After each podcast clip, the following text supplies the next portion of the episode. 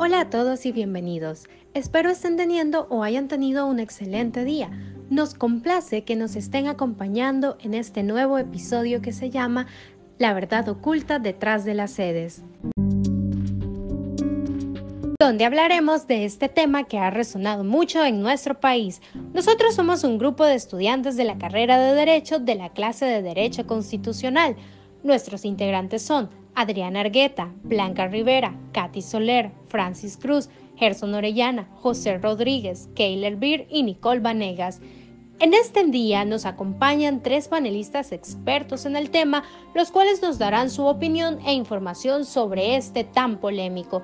Contamos con la presencia de Adriana Argueta, Gerson Orellana, Nicole Vanegas y su servidora Francis Cruz, la cual seré su moderadora en este día. Como base, comenzamos dándoles una pequeña introducción de qué son las sedes. Como sus siglas lo dicen, las sedes son zonas de empleo y desarrollo económico, son localidades independientes autorizadas por el gobierno para establecer sus propias políticas y normativas, provistas de bastante autonomía con un sistema político, administrativo, económico y judicial propios. Tienen como propósito generar fuentes de empleo que garanticen oportunidades de desarrollo e inversiones en sectores para mejorar las condiciones de vida de la población hondureña. En esta definición es al menos la que nos da el gobierno de lo que serán las sedes en nuestro país. Tendríamos que esperar cómo resulta ser en realidad, ya que como lo hemos visto, estas son muy parecidas a lo que fueron los enclaves, porque en esencia son una versión actual de los enclaves bananero y minero, ya que como los enclaves, las sedes eran localidades independientes, autorizadas por parte del gobierno para establecer sus propias políticas y normativas. Se vendieron como una alternativa de desarrollo económico, para mejorar las condiciones de la vida de la población y la creación de fuentes de empleo. Por lo que nos preguntamos, ¿estaremos vendiendo por pedazos a nuestro país con estas zonas de empleo y desarrollo económico que nos prometen tanto en materias de empleo, atracción de capitales e inversión extranjera, ya que el mismo presidente lo ha dicho que son estas con las que se crearán 600.000 nuevos puestos de trabajo, diciendo en reiteradas ocasiones que las sedes son la clave para dar un paso en materia de atracción de capitales.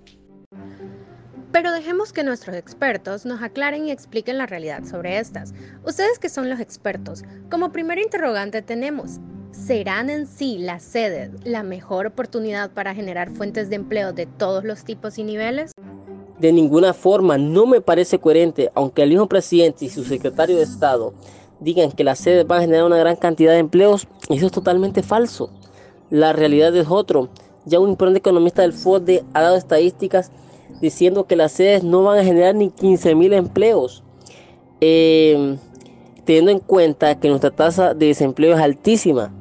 Hay casi medio millón o más de medio millón de hondureños sin un trabajo. Lo que pueden generar las sedes es desigualdad en el acceso al empleo, porque van a venir empresas del extranjero con un alto nivel de, tecnología y al no ver mano de obra altamente calificada en el país, van a traer de otros lados y la gente va a quedar igual en las mismas.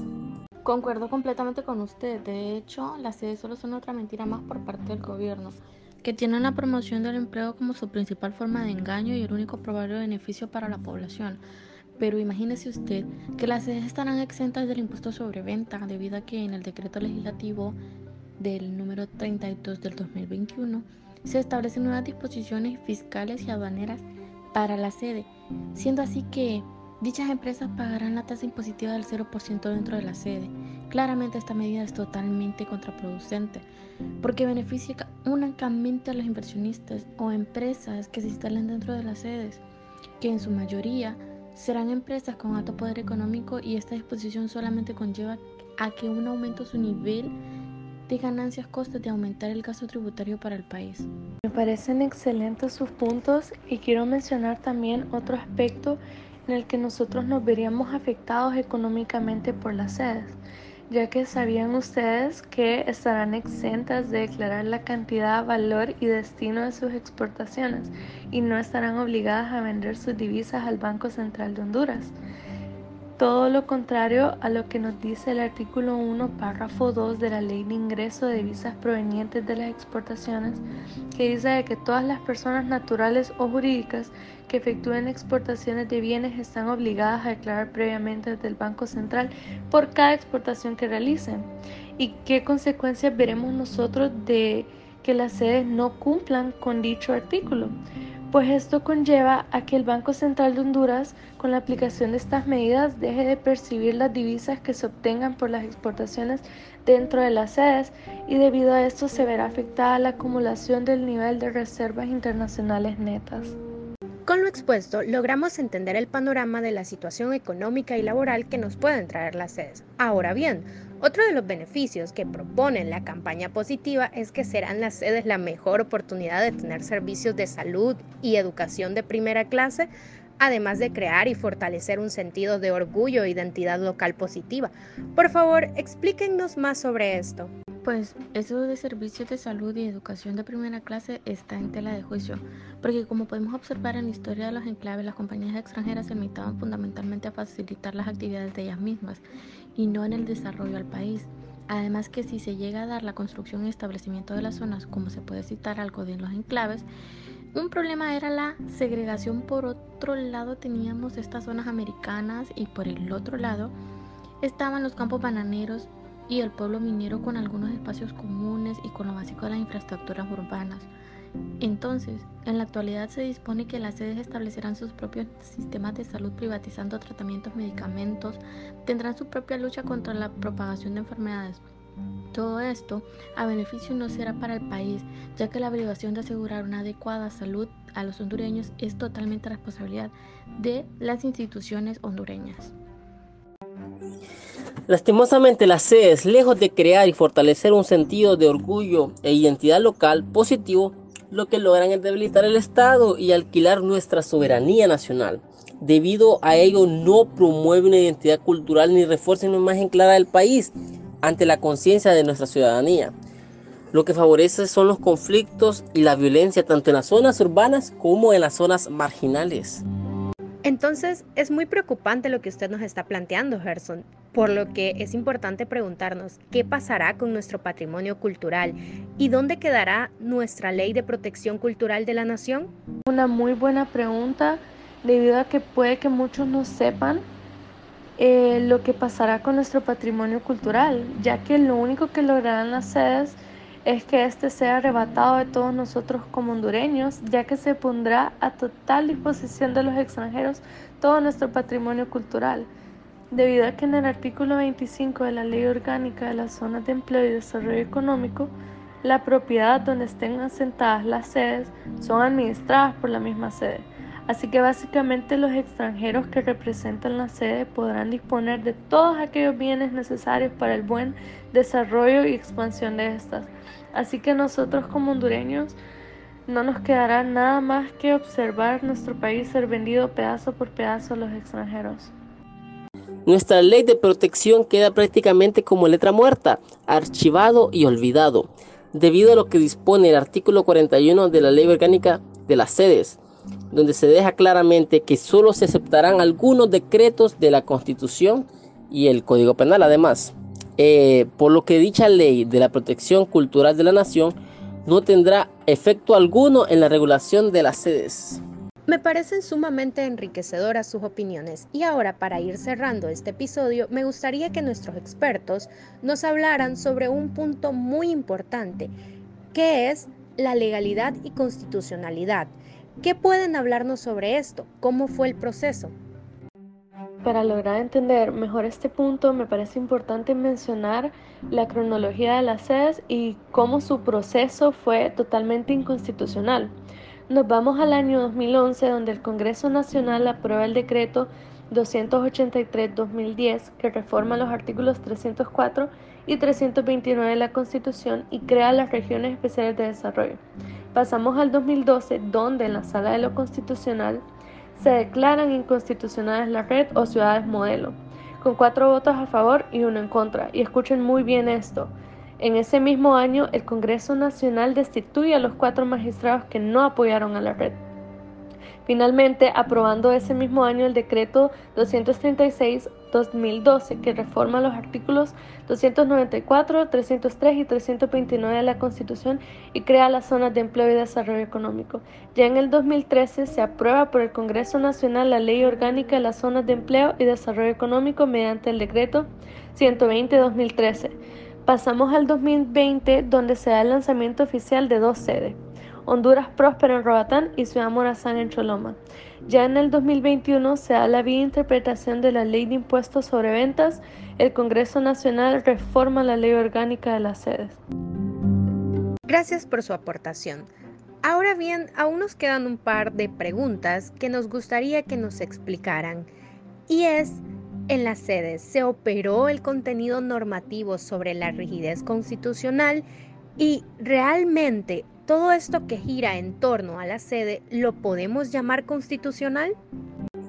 Es increíble cómo no podemos decir siquiera que nos acercamos a ello. Pese a que la constitución de la República requiere ser actualizada, podemos establecer que para el caso concreto de las sedes no operó un contenido normativo sobre la rigidez constitucional, sino que por el contrario, este proyecto es el resultado de un autoritarismo por parte de las personas que integran el Estado la autonomía funcional y administrativa, la suplantación de las funciones indelegables de los poderes del Estado, el desapego a la jurisdicción ordinaria y de paso la implementación de un sistema de justicia extranjero desconocido para la mayoría, que será manejado obviamente por personas extranjeras. Sería como tener un país dentro de otro y por más que en las campañas de gobierno de turno quieran pintarlo como algo positivo y bonito, no lo es. La realidad será otra, una triste realidad. Realmente no. Como primer motivo de inconstitucionalidad encontramos la vulnerabilidad del territorio nacional, en contraposición al que nos expresan los artículos 107 y 374 de la Constitución de la República, puesto que con la reforma de los artículos 294, 303 y 329, todos ellos constitucionales, se orienta a la creación de las sedes, mismas que pueden establecerse en cualquier lugar del territorio nacional y no tienen limitación geográfica alguna. Esto contrapone completamente a lo que está señalado en el artículo 107 constitucional, donde nos señala la exclusión de los extranjeros, ya sean de personas naturales o jurídicas, al territorio mencionado en dicho artículo. También debemos resaltar que tales zonas conllevan a la enajenación del territorio nacional, siendo considerado como una cosa mercantil, lo que expresa que se prohíbe en la Constitución de la República del artículo 13 y artículo 19. También podemos mencionar otro motivo de inconstitucionalidad, el cual sería el de vulnerabilidad del régimen fiscal.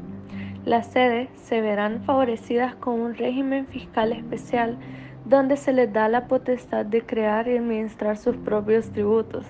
Esto es completamente inconstitucional porque va en contraposición a lo que está señalado en el numeral 35 del artículo 205 de nuestra Constitución de la República, que dice que estas atribuciones de fiscalizar y administrar le corresponden al Congreso Nacional, ya sea de establecer impuestos y contribuciones, así como las cargas públicas. Podemos concluir entonces, gracias a todas las participaciones tan enriquecedoras que nos han dado nuestros expertos, que con la sede no se alcanzará una Honduras unificada, autónoma, libre e independiente, capaz de competir en los mercados internacionales, fuentes de empleo para todos, medios de desarrollo e infraestructura más modernas, como nos lo prometen. Lo que lograríamos en realidad serían bajos índices de transparencia, inestabilidad y violación al Estado de Derecho con pésimos niveles de acceso a la educación.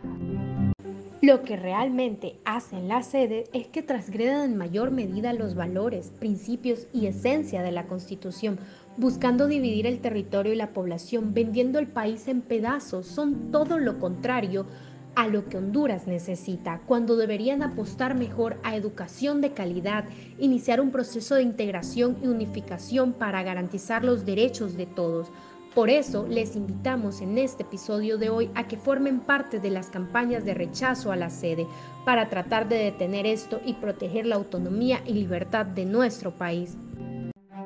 Hemos finalizado este episodio. Muchas gracias a todos por acompañarnos hoy.